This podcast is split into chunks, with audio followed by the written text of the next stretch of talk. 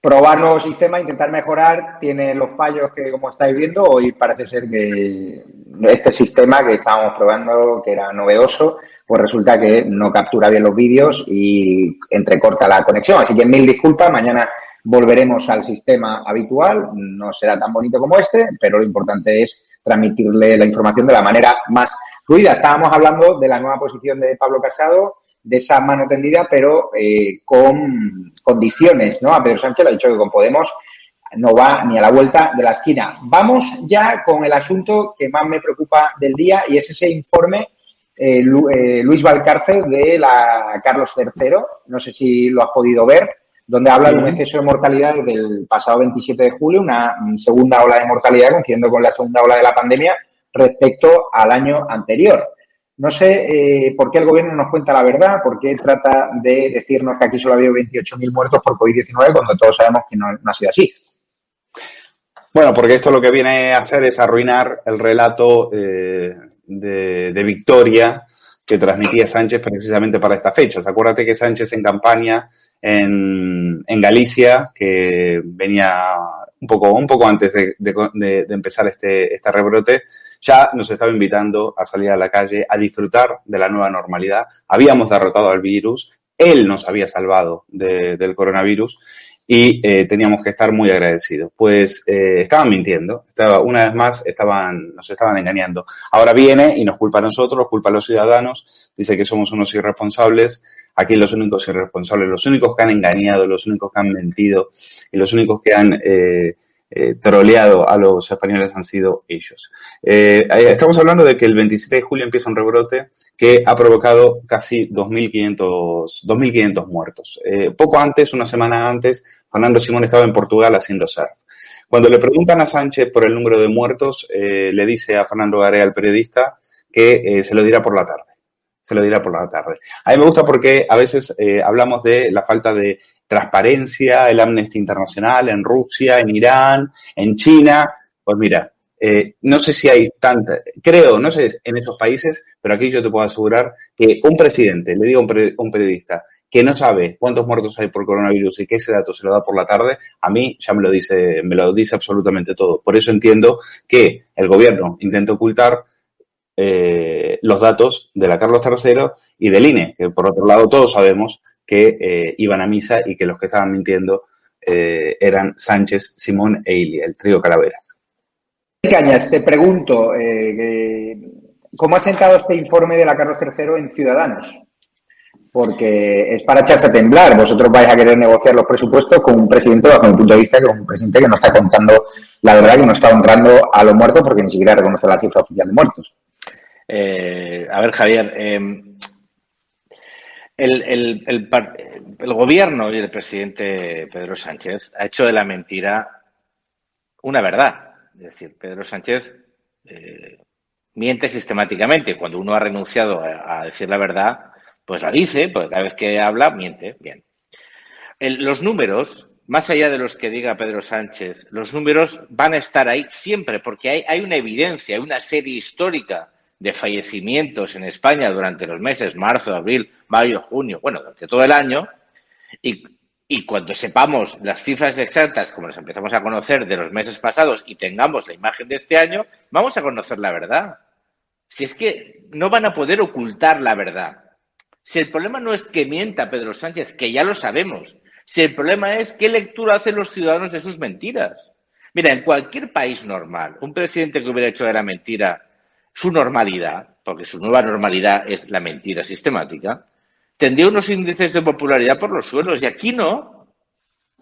Y eso, oye, yo creo que también tenemos que empezar a reconocerlo, porque es evidente que este gobierno ha mentido siempre, siempre. Lleva mintiendo desde febrero y estamos en septiembre. Cuando me preguntas cómo lo lee Ciudadanos en clave del acuerdo de presupuestos, te repito siempre lo mismo. Pero si es que nosotros no estamos apoyando a Pedro Sánchez. Nosotros la aritmética parlamentaria no la decidimos. Repito, nosotros hemos pasado de 57 diputados a 10. Si nosotros hemos sufrido la aritmética parlamentaria, pero la realidad es que va a haber unos presupuestos o no. Y si estos presupuestos no se alinean con las condiciones europeas, no va a venir el dinero europeo. Y si no viene el dinero europeo, vamos a estar no en quiebra, no. Peor. Entonces nosotros vamos a ir a intentar acordar unos presupuestos con unas condiciones. Pero no por Pedro Sánchez, por España. Y tú miras, bueno, esto es la retórica política. Digo, bueno, pues, pues yo lo entiendo y lo comprendo. Pero es que, te repito, la situación es catastrófica. Si no somos capaces de aprobar unos presupuestos que sean aceptados por la Unión Europea, vamos a tener una situación realmente límite, mucho más de la que tenemos. Y entonces, lo único que, lo, que hay que anteponer 10 segundos es unas condiciones de cumplimiento. Si Pedro Sánchez las acepta, pues tendrá, podrá contar a lo mejor con el apoyo. Si no, no las personas que estén imputadas, los partidos que están imputados, como Ciudadanos no van ni a la vuelta a la esquina, esa la habéis levantado. Sí, sí, no, no, pero es que, oye, pero ¿sabes lo que pasa? Es que la realidad, mira, eh, yo creo que uno de vez en cuando, mira, yo, a mí los que me conocen saben que siempre intento, yo, yo me dije lo de las líneas rojas, yo solo tengo una, pero, pero es, cada uno las pone donde quiere. Yo la personal mía es, es con los independentistas, pero es una cuestión de, supervivencia como, como, eh, como zoom politicón, como persona política. O sea, no, no es. Es una. O sea, es que eso no yo soy yo, porque ellos quieren negarme mi hecho político, mi, mi, derecho político.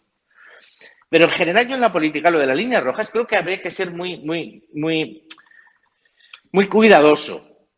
Y aun poniéndolas, es que llega un momento, es que la realidad supera estas cosas, tú. Oye, yo, yo no sé un ciudadano normal que, que tiene miedo a perder su empleo o lo ha perdido, a, a perder su casa, a perder su futuro si va a aceptar una línea roja que un partido eh, ponga eh, por una cuestión electoral. Te, repito, que es muy legítimo, que yo se lo respeto. Yo, yo no nací ayer, ¿eh? ¿Vale? Yo lo que digo es, de verdad, hay cosas que uno se las tiene que tragar. nada, Jota, que hable Luis Valcárcel. La realidad te obliga a tragarte cosas. Entonces, si uno tiene que tragarse una línea roja que puso por el tema que hable Luis para apoyar no a un gobierno, sino unos presupuestos, yo personalmente, y yo te hablo por mí, ¿eh? Yo, yo creo que por España hay que hacerlo. Yo es que creo que por España, mira, yo, yo a mí no me, no me gusta generalmente, yo por España, estas cosas, yo soy profundamente español. Pero estamos en un contexto que, que por España habrá que hacer eh, sacrificios, sí. Habrá que hacer sacrificios por España, por los españoles, por intentar eh, mitigar su dolor, eh, intentar que, que, el futuro eh, tenga un brillo de esperanza. Ya sé que esto a veces es un poco cursi, entre cursi y falso, pero de verdad, yo, yo tengo yo creo que los que queremos tenemos datos, tenemos perspectiva, somos conscientes de la gravedad de la situación. Eh, vislumbramos un, un, presente y un futuro a corto plazo muy difícil para nuestros ciudadanos. Y yo quiero que nadie pueda decir que por nosotros no fue. Repito, eh, somos plenamente conscientes de quién es Pedro Sánchez, de quién lo apoya, de quién es su gobierno, de la, la pérdida de la moral, de la, de la ética, de que piden ayuda e insultan al minuto siguiente, de que piden ayuda y señalan con el dedo, de que están diciendo que quieren llegar a acuerdos y están señalando responsables, de que centrifugan sobre su responsabilidad de los ciudadanos. Somos plenamente conscientes de todo eso, no nos engañan. Pero, pero yo creo que los españoles se merecen que como mínimo alguien piense en ellos. Eh, y tenemos la, la, capacidad política que tenemos, eh, que son 10 votos. Eh, por lo tanto, haremos, haremos lo que consideremos que es, que es necesario para España. Aunque eso, repito, y te lo, te lo, reconozco. Fíjate que las últimas encuestas eh, en algunas nos da un, crecimiento, pero desde luego no vamos a capitalizar eh, políticamente lo que sería seguramente algo que es mucho más fácil, que es eh, atacar sin piedad a este gobierno y decir que con Pedro Sánchez no. Pero es que el problema no es con Pedro Sánchez, es si es con España sí o con España no. Eh, a partir de aquí, eh, yo entiendo las dudas, entiendo los reproches, eh, soy plenamente consciente mm, del coste que puede tener esto y significar esto, pero nosotros estamos en política con la intención de servir a España. Yo, estoy en política para servir, bueno, servir a los ciudadanos de mi país, que es España. Y, es, y, mi partido va a estar, creo que, a la altura de eso, aún asumiendo el coste que pueda significar, pero nadie podrá decir que en los momentos más graves que ha vivido la política española en las últimas décadas, este partido no, no hizo lo que pudo, incluso con Pedro Sánchez. A ver, yo creo que eh, lo que yo, eh, yo entiendo la postura de Jordi, lo que me cuesta entender es que eh, Ciudadanos esté tan interesado en, entender la mano, entender la mano a un gobierno que sabe que le va a engañar. Es decir, al fin de cuentas, estás haciendo de, de franquicia, estás tendiendo la mano permanentemente, estás diciéndole todo que sí a un gobierno que no deja de engañar, que no deja de mentir y que sabes que te está utilizando porque lo que ellos quieren es seguir eh, gobernando con Podemos, seguir haciendo eh, tropelías con Otegui, permitir que se les pegue a los eh, diputados de Vox, permitir que se realice lo del Sasua. Y está muy bien echar una mano, está muy bien decir, bueno, lo, lo, hacemos, lo hacemos por los españoles. Bueno, yo creo que lo mejor que podría hacer por los españoles es decirle que no a Sánchez y hacer un poco de oposición eh, en lugar de estar eh, sentados permanentemente negociando cosas con él en un, en un sitio que se, parece que se les ve mucho más cómodo. Parece, la impresión que uno tiene es que estáis mucho más cómodos con Sánchez que eh, con los otros partidos que defienden la constitucionalidad, la, la, la España en la Constitución y la España en el 78.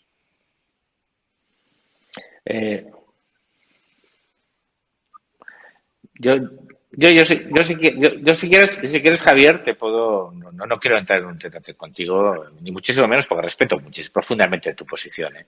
Eh, pero no es comodidad, es que nosotros no estamos cómodos con Pedro Sánchez eh, en absoluto, en absoluto. Pero mira, nosotros tenemos 10 diputados en el, en el Congreso español, pero tenemos 100 diputados en el Parlamento Europeo. Y te puedo asegurar que si los presupuestos de Pedro Sánchez no están alineados con lo que es bueno para España, es decir, con las condiciones que va a pedir Europa para obtener los recursos para invertir en aquello que es necesario. Aquí tenemos un, grupo parlamentario que decide las mayorías en el, en el, Parlamento Europeo. Por lo tanto, no somos. Aquí es un juego a varias bandas. No es un juego solo que se juega en el Congreso de los Diputados. Es un juego que se juega en el Congreso de los Diputados, en, en, en la Comisión Europea y en el Parlamento Europeo también. Entonces, yo lo que te puedo asegurar es que yo, te repito, no nos engaña Pedro Sánchez. Entiendo tus dudas. No es comodidad, es necesidad. Es que no hay alternativa que sume a Pedro Sánchez. Hay la posibilidad de llevar a este país a unas, a unas elecciones generales, pero eso lo va a poder decir. Pedro Sánchez puede prorrogar estos presupuestos, como ya ha prorrogado en los últimos años. Pero es que no se pueden prorrogar estos presupuestos. Es que estos presupuestos, si se prorrogan, no tendremos ayudas europeas. Y sin los, si los 70.000 millones de euros, es que no vamos, es que no vamos a poder hacer nada. Y lo van a sufrir nuestros ciudadanos.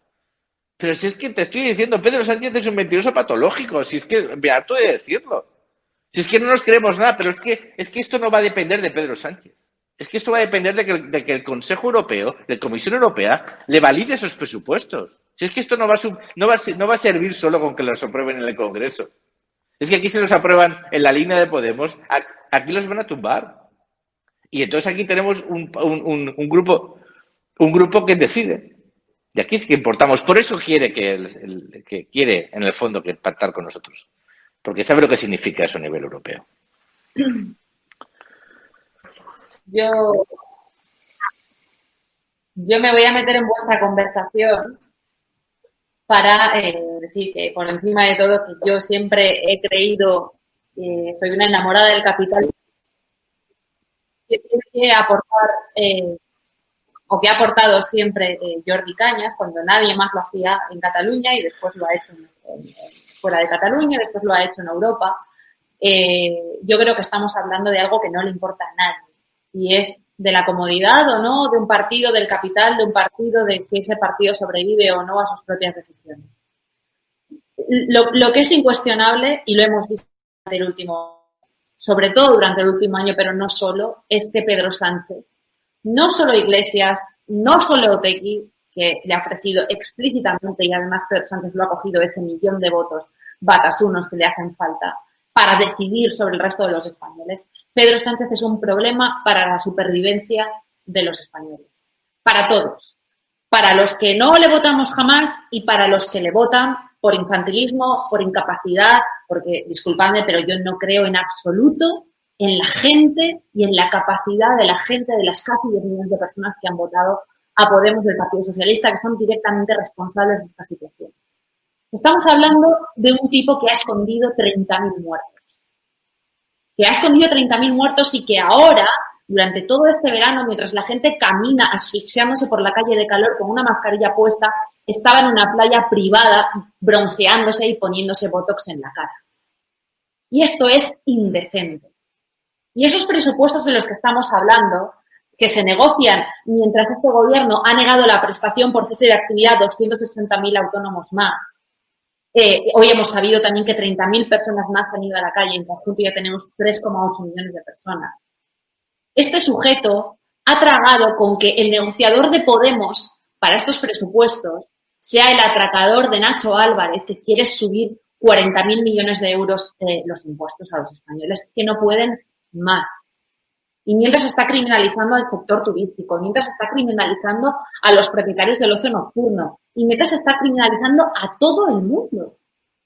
Los presupuestos europeos, lo que ha pactado Pedro Sánchez es que el 30% del gasto del Fondo Financiero Plurianual vaya destinado al cambio climático, vaya destinado a las políticas de género, con ingentes dotaciones económicas. Que se, además se prime de forma directa al gobierno por cada inmigrante irregular que acoja este país. Esto es una barbaridad y este país no aguanta más. Y a mí no me vale que Inés Arrimadas, a la cual yo hubiera votado en, en Cataluña, pero no puedo votarla ahora con todo el dolor de mi corazón, diga que espera que los presupuestos sean lo menos lesivos posibles. ¿Esto cómo puede ser?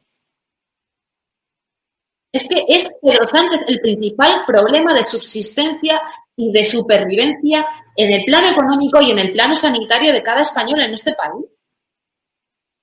No se puede seguir apoyando esos presupuestos. Y ahora estamos en un mes clave en el que Ciudadanos, igual que el Partido Popular, va a tener que elegir con Sánchez o sin Sánchez. Y va a tener que, con todas mis diferencias eh, con algunas cosas de Vox, eh, va a tener que elegir si apoya una moción de censura que acaba con un tipo peligroso para el país. Yo creo que es muy sencillo. Eh, em, yo lo que diría simplemente es, eh, antes la política consistía en negociar, consistía en proponer, consistía en convencer, eh, consistía en argumentar. Y, Pedro Sánchez es el típico elemento eh, que no intenta convencer, simplemente te invita a un trágala, te invita, te sienta y te dice o estás conmigo o estás contra mí. Y si no estás contra mí, es que no dialogas, es que eres un parásito, es que eres un fascista, es que eres lo que eres. Entonces, si Sánchez es el encargado de que tiene que sacar. tenemos las desgracias, estamos todos de acuerdo. Sánchez es una desgracia para este país. Hasta ahí estamos todos de acuerdo. Pero porque Sánchez sea una desgracia para este país, no significa que hay que ir con él a donde él nos quiera llevar. Entonces, en algún momento habrá que plantarlo en línea roja y decirle, casado dentro de todo, mal o bien, aunque se justifique, aunque lo que ha hecho con Cayetana todavía siga, eh, haya, eh, le haya quitado muchos puntos, porque estoy seguro que eso le va a pasar factura y demás, pero por lo menos le han puesto una línea roja. Mira, con Podemos a ningún lado. Entonces, yo lo que creo que es el momento eh, de ponerle líneas rojas a Sánchez. Y a mí me da igual que si hay que esperar dos años, pues esperamos dos años. A mí eh, es que los Jordi, los presupuestos, lo que ven, el, maná que venga de Europa es poco dinero con, con la cantidad que estamos gastando. Entonces, haberlo pensado antes. Es decir, este hombre nos, ha llevado a la ruina. El causante de la debacle económica no es otro que Pedro Sánchez, por, su pésima gestión del coronavirus, pues eh, apañados ya estamos. Entonces, porque la situación es difícil, no por eso yo le voy a decir todo que sí a este tío para que después vaya haciendo política, clientelismo y vaya de la mano con tíos sinestros como el del moño y el pendiente o, el de o el de Alchazo. Bueno, mira, tú sabes, tú te acuerdas de la vía 221, ¿no? Eh, en un país, mira, no, no quiero poner adjetivos, eh, en un país, eh, en un país normal, digo normal porque nosotros nos movemos en la normalidad. Eh, aquí habría, en, Alemania ha habido gobiernos de, gran coalición en, momentos muy complicados, donde los partidos han, antepuesto el país por delante de, la estrategia electoral y las necesidades del partido. Aquí en España, mira, te lo voy a decir con claridad. Ni PSOE ni PP. Y, es así, es, dramático. Y repito, tiene una lógica política. Yo no, no entro en hacer valoraciones éticas ni morales de la decisión de un partido. Pero que si ni en un contexto como el que vivimos alguien realmente plantea no una gran coalición de gobierno, no, una, gran coalición presupuestaria en la cual se, se acuerden grandes reformas apoyadas por los, por los principales partidos del país, con unos presupuestos orientados a las transformaciones que este país necesita, si ni así podemos, aquí todo el mundo hace tacticismo electoral, yo lo siento mucho. Yo creo que Ciudadanos, evidentemente, también lo hace, pero con una perspectiva, creo, que antepone el país. Y lo digo sinceramente, porque repito, es que no está teniendo rédito electoral, es que sería insistir en un error, ¿no? Si ese fuera el objetivo, si es evidente. Pero lo que es evidente es que la situación es catastrófica. Oye, y, es que no, unos presupuestos que dependan de PNV exclusivamente y de Esquerra exclusivamente, es que van a ser unos presupuestos que si son malos serían muchísimo peores, pero se acabarían aprobando. Y eso es letal para España. Lo que ya, ya estáis por aquí, que había un problema de conexión, hoy parece ser que falla todo, pero bueno, al mal tiempo, buena cara. Pero claro, hoy ha reaparecido Cristina Seguí Pablo Iglesias afirmando que su pacto con Pedro Sánchez obliga a subir impuestos y a negociar con RC antes que con Ciudadanos. Es decir, está diciendo prácticamente lo contrario que dijo el otro día en ese autobombo eh, Pedro Sánchez con los empresarios del IBEX 35, con lo cual tiene al enemigo eh, dentro de casa Pedro Sánchez. Parece, ¿Tú crees, como dice Carles Enrique, que Pablo Iglesias va a salir del gobierno en breve?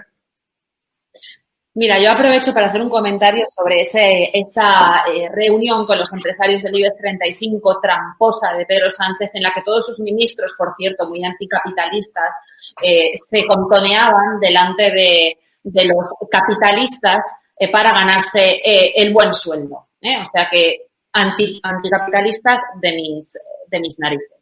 Eso en primer lugar. Esa reunión se produjo para engañar a la gente y decir que este sujeto indecente tiene la situación económica controlada, con 30.000 parados más en agosto y 280.000 autónomos a los que le ha negado la prestación por cese de actividad. Porque este señor sigue mintiendo, igual que mienten en todos los medios de comunicación, diciendo que en este país la economía la sostiene el IBEX 35, cuando el 98% del tejido empresarial son pymes y autónomos que se están arruinando y que no van a tardar ni cinco meses en irse al más absoluto de los hoyos de los cuales no van a poder salir después. Y eso es lo que nos estamos ganando si continuamos apoyando los presupuestos de este sujeto. ¿Cómo, cómo va a salir eh, Pablo Iglesias de este gobierno? ¿Vosotros veis a Pablo Iglesias sudando la camiseta, volviendo a acosar a políticos en las universidades volver a liderar eh, algaradas de botellón en, la Complutense o, volviendo a organizar el rodea al Congreso? Este tío es un clasista y este tío es un mariqués que sabe muy bien que quiere para sí lo que siempre le ha negado a los ciudadanos. Y es el legítimo eh, anhelo de cada uno de querer prosperar, de querer enriquecerse y de querer de, para sus hijos y para este país lo mejor. Y este es el gobierna. E, e, efectivamente, efectivamente, pero no va a salir de este gobierno. ¿Cómo va a salir de este gobierno? ¿De qué va a vivir? ¿Con 900, 900 euros al mes? ¿O de qué? ¿O te crees que Maduro va a seguir metiéndole eh, eh, maletitas que va a recibir el ministro Ábalos para que se pueda ganar la vida? Pero bueno, cambiando de tercio, Cristina Seguí y Luis Valcarce Jordi Cañas. Empiezo por Jordi Cañas. Resulta que hoy han estado Rocío de Mers eh, allí en Cataluña, en Barcelona, en el Raval, y han sido atacados vilmente por los independentistas. Se han tenido que refugiar en un hotel. Ahí estaba también el líder de Vox en, Cataluña, Ignacio Garriga. Esto de Cataluña va de mal en peor. La intolerancia que vivió Vox en ese estado se reproduce ahora en Barcelona, ¿no? Eh, bueno, en primer lugar, y para que quede claro, todo mi apoyo a, las, eh, a los dos miembros de Vox que han sido aposados en Barcelona. O sea, apoyo absoluto. Eh, sabemos de lo que hablamos cuando apoyamos esto porque lo hemos vivido durante años en, en Cataluña. Por lo tanto, no la intransigencia, sino el fascismo más militante se vive en Cataluña del País Vasco, donde se persigue a aquellos que no, que no comulgan con el nacionalismo catalán o con el nacionalismo vasco. Es decir, mm, no es ninguna novedad, eh, pero no por el hecho de que, de que Vox lo sufra no se debe condenar. Hay que condenarlo radicalmente, por lo tanto, em, ningún, ningún espacio de, impunidad para, para, estos fascistas que, que niegan el derecho y la libertad. En Cataluña no se está viviendo una situación peor.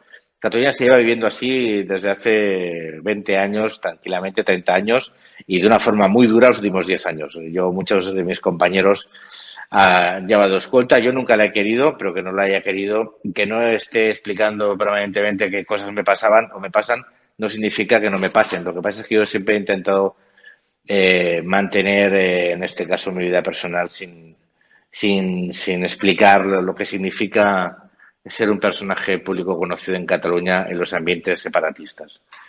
Es, lamentable, es lamentable, pero bueno, yo lo que, lo que espero es que mi deseo, que estoy convencido como que el de Vox, el PP y, gente del PSC es que algún día en Cataluña defender unas ideas no significa que te acosen los fascistas. También ha habido hoy Luis Valcarce una agresión terrible de Menas en Málaga a trabajadores humildes. No sé si me escucha bien. Sí, te estoy escuchando con eco, pero sí, de los menas de Málaga. Sí, ¿qué te parece el problema de los menas? Es un tema tabú, pero siguen agrediendo ahora a personas humildes en Málaga. Bueno, la, situación de los menas también está absolutamente descontrolada. Eh, aquí en Madrid eh, vivimos, eh, hay ciertas zonas como por ejemplo Casa de Campo que están tomadas por ellos, han hecho de ahí hay un mercado de la droga, de eh, trabajadores que a las 7 de la mañana son asaltados con, con el mataleón. Eh, y hay barrios como el de Hortaleza eh, o Batán, por ejemplo, que están eh, donde están aterrados. Y esto se está extendiendo, es decir, en, en barrios, eh, barrios de Bilbao, en zonas de País Vasco, en zonas de Cataluña y ahora en el sur de España, eh, también la situación está siendo terrible. Es decir, los españoles van a empezar a conocer algo a lo cual no estaban acostumbrados, y es la inseguridad. Es algo que yo lamentablemente conozco muy bien por venir de donde vengo.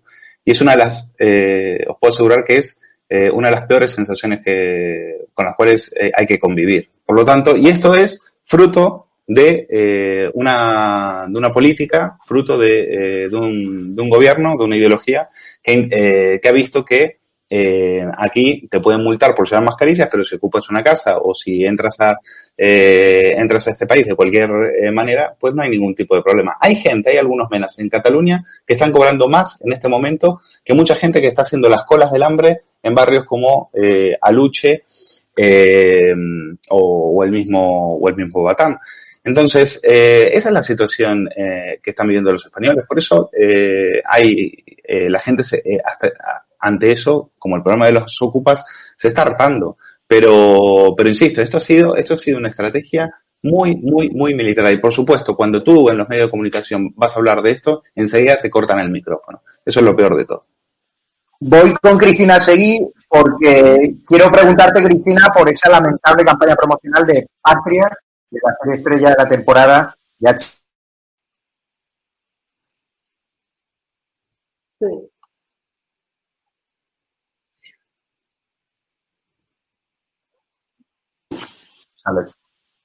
Sí. Bueno, eh, Cris, Cris. No, no, bueno, vamos a ver. Eh, afortunadamente, Fernando Aramburu, el creador de esta maravillosa obra que yo sí que me he leído, ha emitido un comunicado, aunque diplomáticamente pues muy duro, eh, pues dejando muy claro que él no está de acuerdo con este cartel miserable que debe de haber decidido una de esas eh, personas que no solamente demuestra equidistancia eh, con los terroristas, sino que además les admira. Y en este país hay gente que les admira. En este país eh, hay gente en el gobierno que, como sabemos, y estoy hablando del vicepresidente del, del, gobierno, fue el contacto de Rida, el movimiento pro presos batasunos en 2013 y así lo demostró la Guardia Civil con los documentos incautados. Este es un sujeto que da los discursos en la Serrico Tabernas y que ha normalizado y que han hecho pedagogía en los medios de comunicación, primero extinguiendo, agotando, eh, esquilmando a los colaboradores que no tragaban con la versión oficial del gobierno y admirando y normalizando que gentuza como Boye estuviera en eh, programas de televisión como por ejemplo Espejo Público y otros programas de, de A3 Media, dando lecciones de moral y de autoridad y de ética al gente. ¿Qué ocurre? Que después viene un sujeto que decide un cartel que tiene mucho menos responsabilidad que todos estos y admira a esos, eh, a esos terroristas. Y aquí hay una, eh, una versión que también está apoyada por el gobierno, que está apoyada por el PCN, que está apoyada por el Partido Socialista de Euskadi, está apoyada por Idoia Mendía, que comía almejas con, eh, con en la que aquí han sufrido de las dos partes, porque hay un discurso falaz, tramposo, que se está enseñando en las escuelas. Es el de que aquí había una guerra. Es el Partido Socialista el que utiliza el lenguaje de la paz. ¿Qué paz? ¿Qué guerra ha habido aquí? Había unos que llevaban paraguas, un periódico, y habían otros que ponían bombas y que pegaban el tiro en la nuca. ¿Cómo no queremos que salgan estos carteles? Muy rápidamente la opinión de Luis Valcarce y la de Jordi Caña para cerrar el programa, que hoy está habiendo muchísimos problemas. Mil disculpas a los seguidores que aún no seguís en, directo. Mañana trataremos de mejorar y más razón para que nos apoyéis. Bueno, eh, sobre el tema de, de lo, eh, el tema de sí, de, HBO, eh, la, lo de siempre, la vomitiva eh, equidistancia. No sé de quién fue la idea, pero no me sorprende. Hay que recordar que HBO eh, es, eh, la plataforma que censuró lo que el viento se llevó porque la consideraba que era, que era racista. Eh, yo me he dado de baja hoy y no pienso volver a verla. es el cartel no es, no es aleatorio, porque es el cartel y es el trailer que también sacaron, donde aparece una, tía diciendo que los muertos de ETA son en venganza por los GAL. Hmm. Entonces, eh, mira, eh, basta para mí. Yo no sé, eh, yo entiendo que Aramburu trate de poner un poco de, bueno, decir desacierto, un poco de paños calientes. a mí no me interesa. Ya con ver el tráiler y con ver el cartelito, yo paso de ver esa serie. Jordi Caña, muy rápidamente, te dejo el minuto, el minuto de gracia. Muy, rápidamente, espero que HBO no sea HB. Empieza, empieza mal HBO, empieza mal, empieza HB. Eh, segundo, yo espero que el cartel sea una estrategia eh, vomitiva, pero una estrategia para llamar la atención. Tres, el primero era HB, no espero que eh, no se deje en la O. Segundo era que, no es, que sea una estrategia vomitiva de marketing. Tres, me gustaría saber quién es el guionista de la serie. Cuatro, cuando uno escribe un libro y vende, y vende, y vende los derechos y quiere que nadie pervierta su obra, tiene que supervisar el guion. No sé si Aramburu lo ha hecho. Espero que sí. Eh, y cinco, estoy desgraciadamente, eh, espero que no, espero equivocarme, lo digo sinceramente.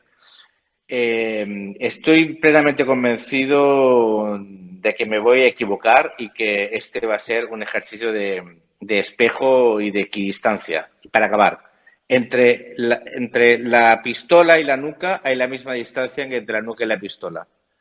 La pregunta es si estás del lado de la pistola o de la nuca. Yo estoy del lado de la nuca. Yo espero que muchos os deis de baja de HBO porque es una auténtica vergüenza equiparar a víctias de ETA con verdugo. Hemos entrevistado a la presidenta de la UET, Maite Luce, y ha sido muy contundente, muy dura. Hay que demostrarle a HBO.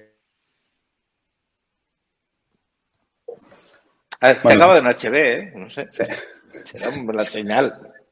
Se nos ha ido. Se nos ha ido por... Jordi. Dime. Se nos ha ido Javier Negre. Con lo bien que hemos terminado, Jordi. Final ahí. Hola, ¿me escucháis? Bueno. Vale, os dejamos ya que hay muchísimos problemas técnicos con un directo en Murciano encabronado, al cual le podéis preguntar lo que queráis en directo ya en nuestro canal de YouTube y mañana intentaremos solucionar los problemas técnicos. Mil disculpas, más razón para apoyarnos en Patreon y gracias a los miembros de la comunidad de YouTube por ese apoyo para mejorar medios técnicos. Hoy ha sido periodo de prueba, mil disculpas, mañana intentaremos solventarlos y les dejamos con Murciano encabronado que ya está en nuestro plató virtual en directo. Os queremos y gracias y mil disculpas hoy. Bueno chicos, Jordi, un abrazo. Un abrazo. Gracias, chicos. Jordi, perdonad todos estos problemas. Tranquilo, un abrazo.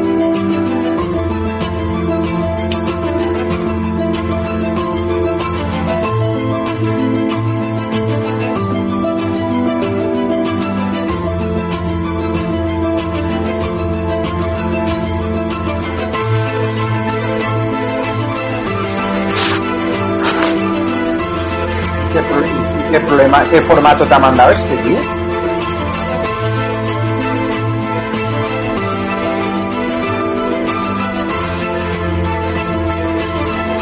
Pero tú no crees que es problema de la, de la máquina, a lo mejor, de, de rendimiento.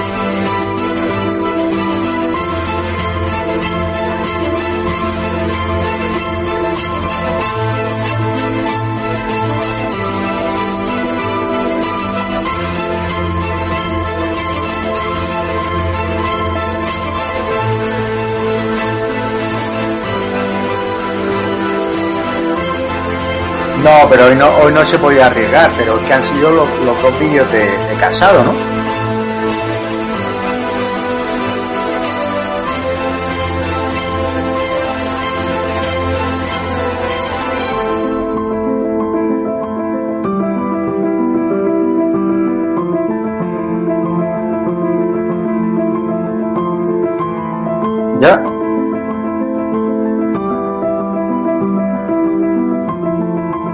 No sé qué coño ha pasado. Háblalo con Hugo por si ha tenido alguna experiencia de con esto, pero no sé cómo coño. O sea, él me decía que era un problema de rendimiento del ordenador. No. Ya, ya, ya.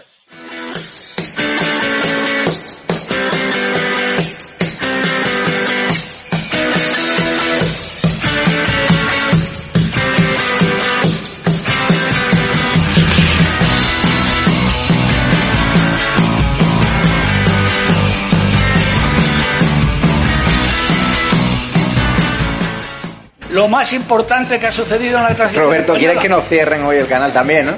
Por lo que veo. Porque. Madre mía. Pero, pero tú has, sea, el problema es eso de que, de que, o sea, pregúntale a Rodrigo qué tipo de vídeo ha sido o, míralo tú ahí por si tiene algún error, no sé. Mientras que no los expulsemos, España seguirá siendo el peor país en gestionar una pandemia, el peor país en una crisis económica, el peor país. Y la única forma que tenemos de evitarlo es echar a esta gente.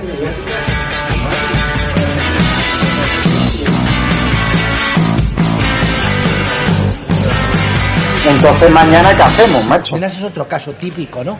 En aras, en aras de, de la bondad y de la hermandad entre los pueblos y pues se permite un tipo de cosas que no tendrían por qué permitirse, pero es el país que tenemos.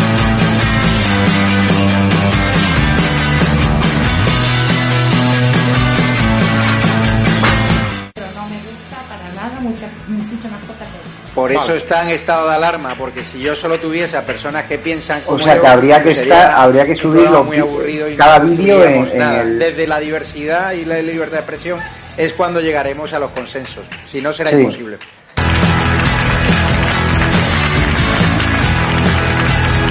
Yo lo que veo más grave de este país, aparte de la política, la economía, O sea, tú etcétera, tienes claro que ha sido el vídeo Una actitud de la gente, con todo el respeto, depresiva, una actitud de gente que no sabe dónde esconderse, una actitud de gente que hay un problema y tiene miedo a explicarlo, una actitud de gente que en el fondo los que hemos hablado mucho de Cataluña parece a veces la frase que ya se decía en Cataluña que en Cataluña no hacía falta políticos, hacía falta un autobús de psiquiatras. Pero y el, el vídeo se ha empezado, a- ha empezado a reproducir y se ha quedado parado. ¿no?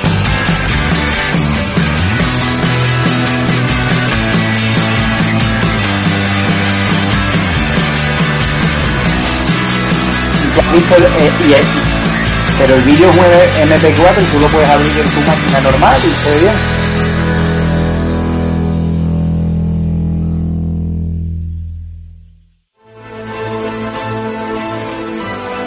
Bueno, pues luego, o sea, mañana se habla con Hugo, mañana seguimos igual, no arriesgamos, no metemos vídeos o metemos un par de vídeos como mucho, los pruebas antes y ya está, ¿sabes?